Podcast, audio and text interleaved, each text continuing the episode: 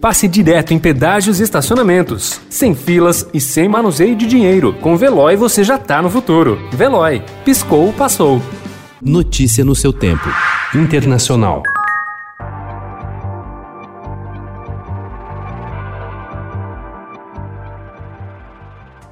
O presidente da França, Emmanuel Macron, de 42 anos, testou ontem positivo para o novo coronavírus, levando vários líderes europeus a entrar em quarentena. Macron e vários de seus ministros, chefes de governo e autoridades de outros países que tiveram contato com ele passarão por um período de isolamento para evitar a propagação do vírus.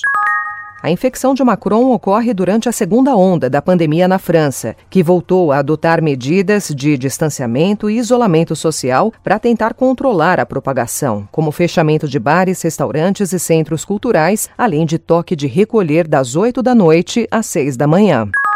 Mesmo antes da posse, o presidente eleito dos Estados Unidos, Joe Biden, já precisa lidar com divisões internas e com a impaciência de aliados democratas. Conforme o presidente Donald Trump e sua ofensiva legal perdem força, o foco do novo governo se volta para a definição de sua equipe, plataformas e para as disputas ao redor de ambas.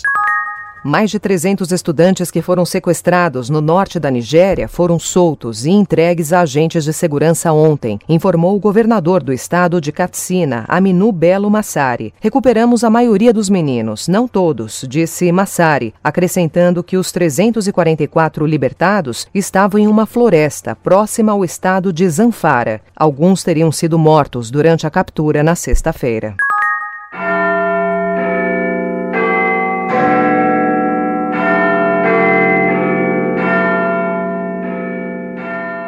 O Big Ben, o sino de mais de 13 toneladas, localizado na torre norte do parlamento britânico, voltará a soar na virada do ano e marcará o momento da saída do Reino Unido da União Europeia. Notícia no seu tempo. Pegando a estrada ou só indo no shopping? Com o Veloy você já está no futuro e passa direto em pedágios e estacionamentos, sem filas, sem contato e sem manusear dinheiro. Aproveite 12 mensalidades grátis e peça já o seu adesivo em veloy.com.br.